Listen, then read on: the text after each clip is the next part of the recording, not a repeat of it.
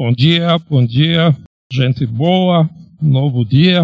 Eu quero meditar com vocês dois textos, em duas, um no Velho Testamento e um no Novo Testamento. Vamos começar pelo Velho, no livro de Ezequiel. Se você tem sua Bíblia, pode abrir, ou seu celular, o que você tiver. Ezequiel, capítulo 36. Se você não tiver sua Bíblia, vai estar ali na tela. Tá? Que diz o seguinte: vamos ler do versículo 26 até o 28. Darei a vocês um coração novo e porei um espírito novo em vocês. Tirarei de vocês o coração de pedra, em troca, darei um coração de carne. Porei o meu espírito em vocês e os levarei a agir segundo os meus decretos e a obedecer fielmente as minhas leis. Vocês habitarão na terra que dei aos seus antepassados. Vocês serão o meu povo e, e eu serei o seu Deus. Eu quero voltar para o primeiro versículo que eu quero dar um destaque especial, aonde que diz: Darei a vocês um coração novo e porei um espírito, espírito novo em vocês. Tirarei de vocês o coração de pedra e em troca darei um coração de carne. Eu quero meditar um pouco sobre isso aqui. Parece que há entre algumas pessoas uma ideia que para seguir a Jesus precisamos abandonar tudo. Ou o caminho de seguir a Jesus, preciso me isolar do mundo, abandonar todo o resto. E a pessoa mais espiritual é a pessoa mais isolada do mundo, onde não é, lida com as coisas do mundo. Parece que esse é o aprendizado no meio das comunidades cristãs. Às vezes nem é ensinado isso, mas se cria essa ideia na nossa cabeça e na cabeça de muitas pessoas. E é verdade que seguir a Jesus faz com que eu e você deixemos algumas práticas, né? Mas isso não quer dizer que tenho que abandonar o resto para seguir a Jesus, como se não fosse possível seguir a Jesus com todo o resto. E Jesus não gosta de certas coisas, ele pede para nós seguirmos outros caminhos, não os caminhos do mundo, e com certeza isso é uma verdade, né? Outra ideia que se ouve muito é: eu queria muito largar o meu trabalho e para viver para Deus. Não sei se você já ouviu isso, mas isso se ouve de vez em quando. Outra ideia: que se ouve é: quando me aposentar, vou trabalhar o tempo inteiro para a obra de Deus. Você passa sua vida de energia do melhor possível, gastando para si. E quando sobra o tempo, você dá para Deus. Aí as pessoas perguntam: cara, o que é que você faz? E você fala: ah, eu sou pastor. E elas: você trabalha também? Porque às vezes a ideia do pastor é isso. E não é muito diferente como alguns passam essa ideia, né? Parece que seguir a Jesus é ter que abandonar o resto. Só que isso não está nem perto da verdade da proposta do Evangelho, um jeito que é um jeito diferente de estarmos no mesmo mundo. E o Evangelho de Jesus, ele não te tira do mundo, ele te coloca no mundo, ele te introduz no mundo, ele te encaixa no mundo numa outra perspectiva com outro coração ou outro modelo de coração. E Jesus usava muito as imagens para aquilo que ele queria dizer. E hoje eu quero usar essa, uma delas para esclarecer, né? Essa que nós acabamos de ler. E imagina que Jesus, para seguir a Jesus ou ser salvo por Jesus, seja algo parecido com uma cirurgia de coração. Você precisa de uma troca de coração. E de fato, biblicamente, é aquilo que nós acabamos de ler, por isso que eu quis destacar aquele versículo. Nós tínhamos um coração de pedra, e se você jogar pedra no outro, machuca, porque pedra machuca, pedra arranha, pedra ela é inflexível, ela não é uma borrachinha. E todos nós tínhamos um coração de pedra. E o evangelho de Jesus veio fazer essa cirurgia em nosso coração. O Evangelho diz para nós que Deus ele tira o nosso coração de pedra que arranha, que ele é duro, que machuca e dá para gente um coração de carne, que é flexível, que sangra, que bate, de um jeito diferente, porque ele tem vida. Então, seguir a Jesus é ter o nosso coração trocado. E todos sabem que umas que após a cirurgia você precisa de um tratamento pós-cirúrgico. E uma cirurgia de coração, por exemplo, você não pode ter a mesma vida que você tinha antes. Agora você vai ao médico para receber dele uma nova prática de vida. Então agora você é uma pessoa que passou a ter uma cirurgia de coração, você não pode mais fazer certas coisas. E tem algumas coisas que não dá, que não cabe mais a você. Então, essas práticas novas, esse jeito de se posicionar no mundo são novas maneiras que nos lembra que nós temos um coração trocado. E onde nós não temos mais um coração de pedra, mas um coração de carne. Agora precisamos de encontros pós-cirúrgicos para nos lembrarmos com o coração de carne como devemos agir no mundo. E é o que a gente faz aqui no nosso grupo. Né? Por exemplo, domingo que vem nós temos um novo encontro aqui e você vem para cá e vamos falar como que pessoas com um novo coração lidam com o mundo. Práticas conscientes que forma em nós um novo jeito de estar no mundo. E a oração de Jesus por nós não foi, Pai, tira-os no mundo, mas foi, Pai, livra-os do mal nesse mundo. Então, seguir a Jesus não é sair do mundo, mas um novo coração para lidar com esse mundo. E uma das práticas é o que nós vamos fazer hoje, é a ceia. Né? O que eu quero trazer para vocês hoje não é nada mais do que pão e nada mais do que vinho, que é o que você já conhece. E você sabe muito bem que pão e vinho, eles não dão em árvore. Pão não é uma fruta, não nasce em árvore. E vinho também não nasce na árvore, que nasce é a uva. O pão e o vinho, para serem pães e vinho, eles passam por processos humanos. O que estou querendo dizer é que Jesus Deus, em forma humana, está no mundo, ele pega um momento como esse de ceia e fala: Isso aqui é santo. Vocês vão se reunir, e quando vocês se reunirem, lembram quando comerem do pão, o pão é o meu corpo, e quando vocês beberem o vinho, o vinho é meu sangue. E ele podia pegar coisas que nascem da natureza, que não têm trabalho humano para transformar em pão, ou substituir o pão e o vinho, mas ele não fez isso.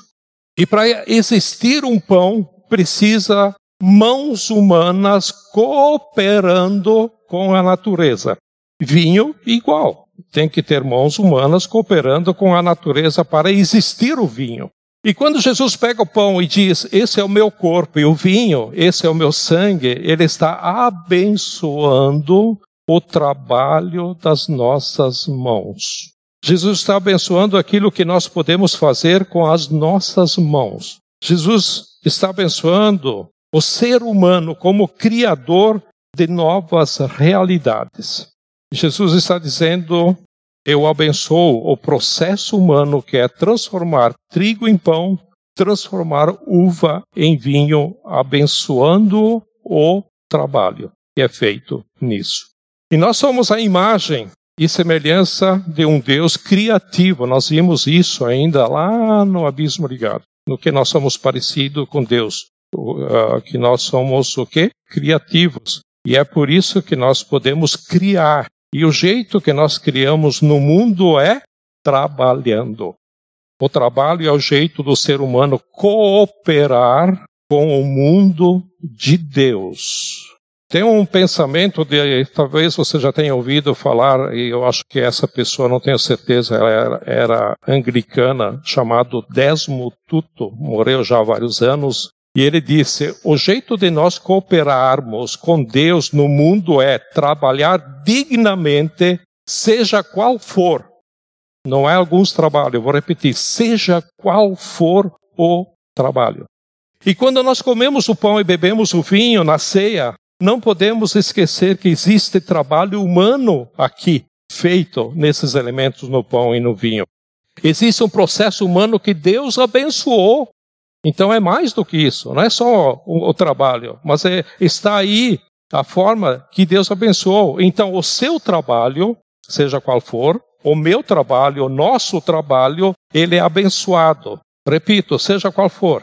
Portanto, uma das coisas que nós aprendemos ao nos aproximarmos na ceia é que Deus abençoou o nosso trabalho.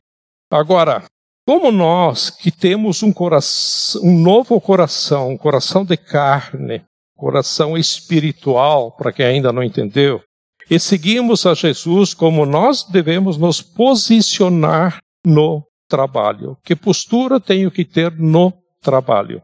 E eu trago aqui para nós três pensamentos para nos posicionarmos no nosso trabalho. O primeiro é que todos nós estamos em missão.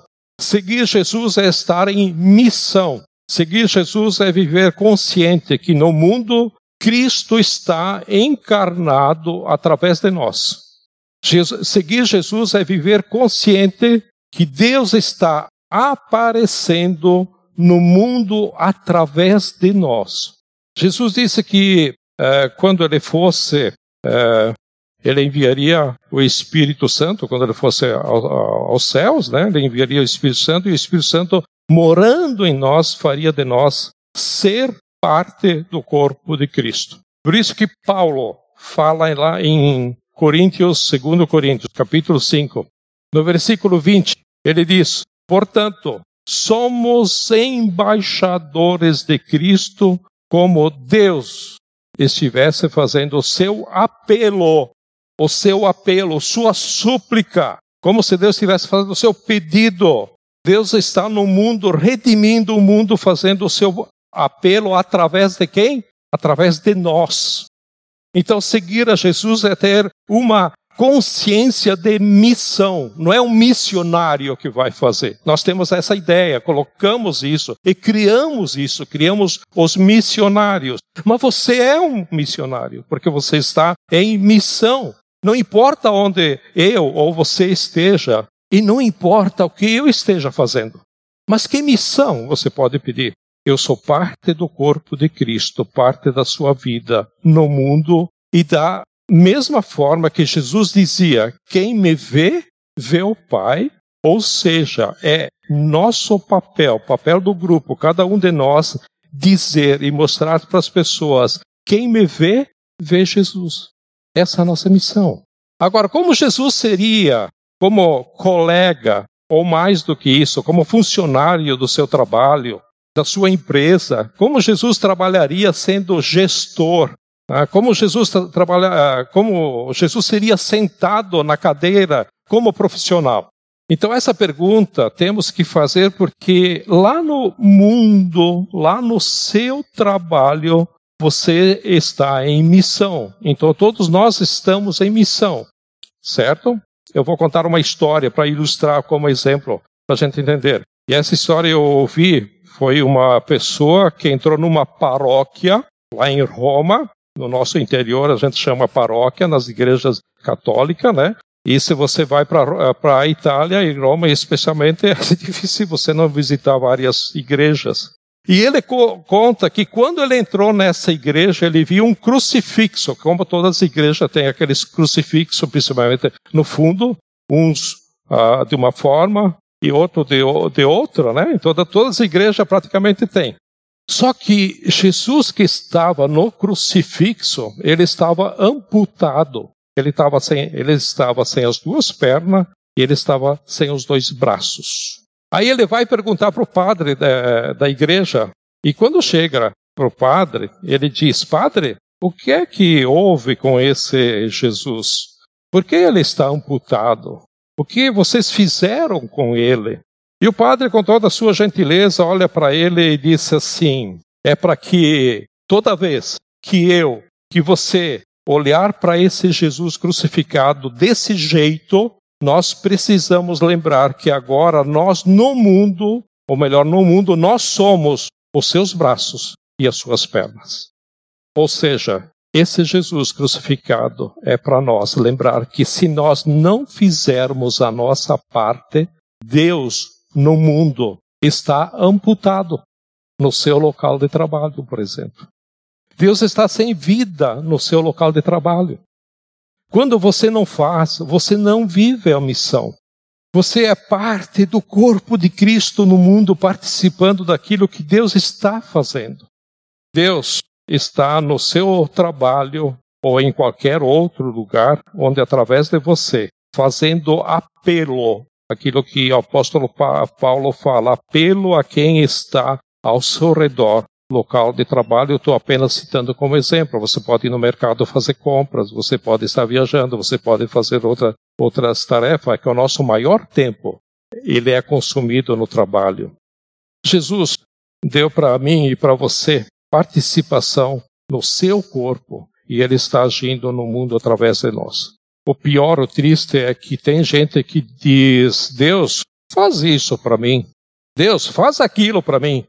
Deus não vai fazer por você. O que Deus fez por você é o que você não podia fazer. Por exemplo, né, ele morreu na cruz. Devíamos nós morrer na cruz. Não. Ele morreu na cruz no nosso lugar. Ele criou o mundo. Nós não íamos criar o mundo. Ele estendeu a sua graça, a sua misericórdia. Nós não fazemos isso. Então, a parte dele já fez. Agora, Deus não vai fazer por você aquilo que ele deseja fazer junto com você. Lá no seu trabalho, Deus não quer fazer por você no seu lugar, porque o seu, porque o pai que faz no lugar do filho, ele infantiliza o filho. Ele quer fazer com você. Hoje amanhã, revendo o estudo, me lembrei de alguns exemplos, e teve um exemplo que me lembrei no dia de um senhor, de um empresário, e o filho dele, parece que sofreu um acidente de automóvel, não estou bem lembrado o que, que é. E estava meio complicada a situação desse filho. Ele estava lá cortando o cabelo, ligou para o pai dele, o pai dele deu algumas orientações, e aí que o pai dele me falou, ele disse, eu poderia resolver a questão do meu filho muito fácil, porque ele tem influência sobre a justiça. Ele disse, eu não posso fazer isso, eu não quero fazer isso, porque o meu filho precisa aprender sobre aquilo que ele fez, porque é a responsabilidade dele. Porque se ele não aprender, eu não estou agindo de uma forma correta. Então, às vezes, o que a gente faz para os nossos filhos, a gente está infantilizando os filhos. Achei muito interessante isso. Hoje, de manhã, me lembrei quando eu estava revendo esse estudo. E resumindo, então nós estamos no mundo em missão sempre. Seja lá o que estivermos fazendo, estamos sempre em missão 24 horas por dia. O segundo pensamento é que tudo é espiritual. Quando a gente falar, quando você, não sei se você já ouviu falar, certamente que sim, não sei da forma de como você ouviu falar sobre a reforma protestante. A gente ouve falar que a razão foi por questão doutrinária. O que é a reforma protestante? Que a salvação, a salvação nós sabemos que é pela graça, e não pela indulgência ou perdão de culpa, de pecado, por penas que a gente tem que pagar. E todo esse jeito, né? Que eles estavam uh, uh, uh, colocando peso sobre as pessoas, os homens, sobre os ombros das pessoas. Mas se você estudar a história da reforma protestante, que é um movimento que é, aconteceu há 500 anos atrás, a essência, o coração da reforma não era doutrinária, era uma vocação santificada. Por quê? A igreja tinha separado o mundo em dois, tá? o clero e os leigos, os espirituais, em outras palavras, e os não espirituais. E a reforma protestante disse não para isso. E a grande revolução que a reforma protestante traz para o mundo é a seguinte: um agricultor lá nas pareiras, lá na uva, ah, fazendo o seu trabalho com dignidade, de maneira justa, uma, ou uma mãe cuidando do seu bebê, que precisa dele, porque ele chora, ele precisa de cuidados, podem estar próximos de Jesus tanto quanto o Papa. Essa é a grande revolução. E loucura para alguns de, da reforma protestante. Quer dizer, esse é nosso Papa, esse é nosso não, o Papa né, que está aí é, tem umas ideias bem estranhas, bem diferentes, né? mas talvez alguns papas de antes passavam essa ideia. Então, você não precisa do Zé aqui para chegar a Deus. Você não precisa do Papa, você não precisa do bispo para chegar a Deus. E você não precisa trabalhar com a Bíblia na mão para o seu trabalho espiritual. Uma mãe cuidando do seu filho e um agricultor fazendo o seu trabalho podem estar fazendo para Deus o mesmo que um líder religioso está fazendo para Deus. Agora, o absurdo é que é possível um líder religioso com a Bíblia na mão estar trabalhando para si, enquanto uma mãe cuida do seu bebê para Deus. O que me diz se estou fazendo para Deus ou para mim, não é o que estou fazendo, mas qual é a motivação por trás daquilo que eu estou fazendo. E a motivação vem do coração. Por isso, nós que tivemos o coração de pedra substituído por um coração de carne, nós temos novas motivações. E o que mais importa na sua vida não é tanto o resultado uh, do que vai fazer, mas o que, para quem você faz o que faz. E Paulo, aos Colossenses, ele diz para nós: tudo o que vocês fazem, façam para o Senhor. Tudo é tudo. O problema é que a gente acha que tudo é o domingo de manhã na ceia, né? os outros domingos na celebração, ou algo que seja espiritual, que seja sagrado. Então tem certos momentos que não é tudo. Então a gente separa isso. Agora imagina nós seguidores de Jesus, seja qual for o trabalho, se nós não nos engajarmos como quem faz para o próprio Jesus tudo o que fazemos. Que mudança, que força nós teríamos seja fazer móveis, seja cortar cabelo, seja cuidar de uma lavoura, seja limpar um bebê, seja limpar a sua casa, seja até ir para o mercado. Sexta-feira, acho que fui para o mercado e estava olhando alguma coisa, atrás de mim caiu dois pacotes de chips, sei lá, alguma coisa caiu. E eu fiquei meio assim, bom, não, não cheguei aí, não meti, peguei, voltei, peguei os dois pacotes e botei de volta. Eu tenho um mau exemplo, logo que eu aceitei a Cristo, de um cristão e um cristão, ah, vamos no mercado fazer, passar o tempo. Então vamos lá. Ele pegou o carinho, porque eu estava aprendendo, acho que é os primeiros dias que tinha aceitado a Cristo, fui com ele. Tô, e você olha, o cara é espiritual, né? É teu exemplo, ele pega, pega, bota um açúcar no carinho, pega mais um não sei o que lá, botou três, quatro coisas no carinho, mas ele não queria fazer compra, era passar o tempo. Aí chegou, damos a volta, e tudo bem, vamos embora. Largou o carinho ali, com as coisas dentro e foi embora. É um bom exemplo isso. Olha o testemunho, aquilo lá guardei para mim de uma forma toma um cristão faz esse tipo de coisa. Pior que a gente faz coisa pior. né? Eu sou assim, certo? Então, que coração? Nosso coração de pedra, né? Acho que ainda precisa de uma mudança, ganhar mais uma, uns, umas injeções de sangue, ok? Se você perguntar por que o povo judeu prospera tanto no mundo, judeu é uma porcentagem mínima que estão lá na guerra agora, né? Mínima de, de, da sociedade e tem uma riqueza gigantesca sobre eles. Não só o judeu que está em Israel, mas os judeus que estão distribuídos no mundo todo. E sabe o que eles dizem? Eles dizem o seguinte: porque a gente faz tudo como quem faz para Deus. A gente trabalha para Deus.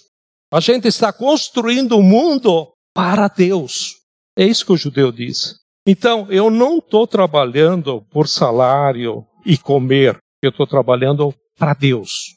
Porque se eu acredito que trabalho, que eu trabalho para comer, trabalho para pagar contas, e se essa é a minha motivação do trabalho, então o salário é a minha recompensa.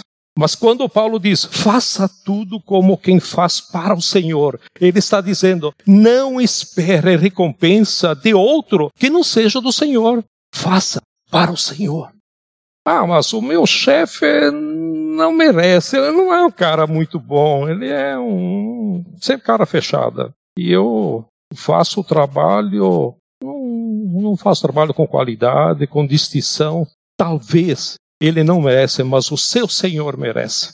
O seu Senhor é Jesus. O meu Senhor é Jesus. Faça como para o Senhor. Esse é o segundo pensamento quando penso no, ou melhor, em trabalho. E o terceiro pensamento e o último, eu quero ler com vocês Apocalipse capítulo 22, do 1 até o 5. Se você tem sua Bíblia, você não vai estar aí na tela. E aí diz o seguinte: aqui era um anjo que ele falou para João, tá? E o versículo 6 não vai estar aí. E aqui ele disse: então o anjo me mostrou. O versículo diz o seguinte: o 6, e o anjo me falou, tá? Então o anjo me mostrou o rio da água da vida que, claro como cristal, fluía do trono de Deus e do Cordeiro.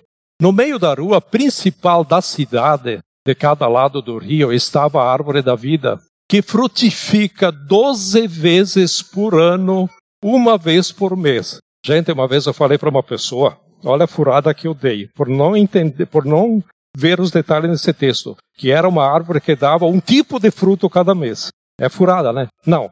É 12 frutos, 12 safras por ano. Tá? Aqui, pelo menos, dá a entender que é sempre a mesma fruta, mas é uma por mês. As folhas da árvore servem para a cura das nações. Já não haverá maldição nenhuma. O trono de Deus e do Cordeiro estará na cidade e os seus servos o servirão.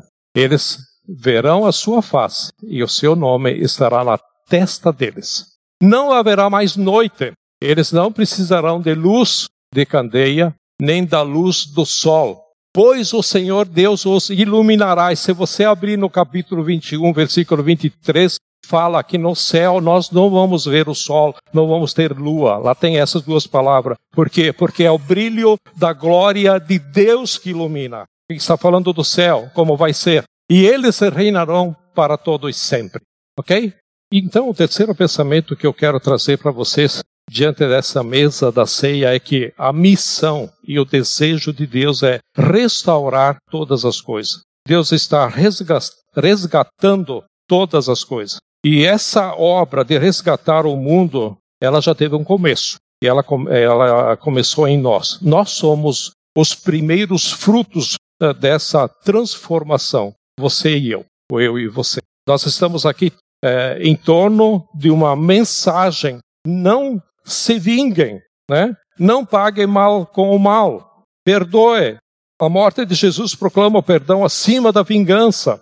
E o que, que é isso? É o mundo sendo transformado. Por isso que Paulo diz lá em Romanos que toda a criação aguarda ansiosa, ansiosamente a manifestação dos filhos de Deus. Então a criação aguarda porque nós, seres humanos, estamos sendo transformados. E quando você senta na sua cadeira lá no trabalho, ou se você fica de pé, ou sei lá qual é o seu movimento, aquele pequeno mundo está sendo transformado, ele está sendo tocado, ele está sendo governado, não por alguém que tem um coração de pedra, mas um coração de carne.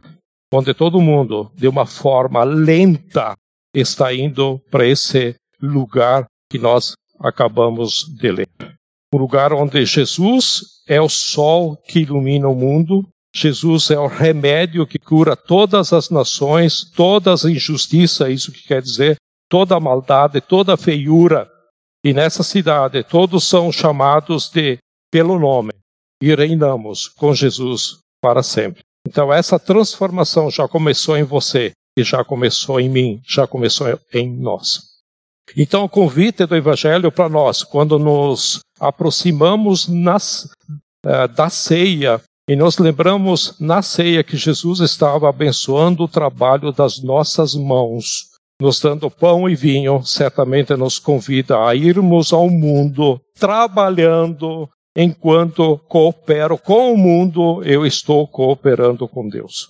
Essa é a missão que Deus nos, uh, nos usa para restaurar todas as coisas. E no dia que você, no seu ambiente de trabalho, tem uma conversa com alguém, onde antigamente, antes de conhecer a Cristo, ela seria um debate, uma briga, uma confusão, uma questão de querer ganhar argumento, e você consegue levar a conversa para um lugar de amizade, de fraternidade e de perdão aquele mini mundo, aquele lugar que você trabalha, acabou de ser curado, acabou de ser resgatado. Aquele lugar, com as pessoas que estão aí, a sua vida, o seu testemunho, aquele mini mundo foi salvo. Esse é o poder da palavra de Deus.